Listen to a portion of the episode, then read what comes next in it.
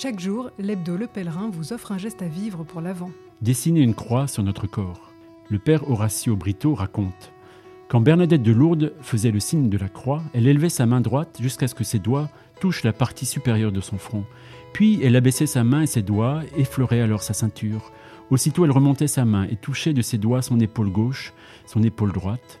De fait, la jeune enfant donnait l'impression de s'envelopper dans le signe de la croix, comme on s'enveloppe dans un châle, comme on revêt un vêtement. Le pèlerin, l'actu à visage humain.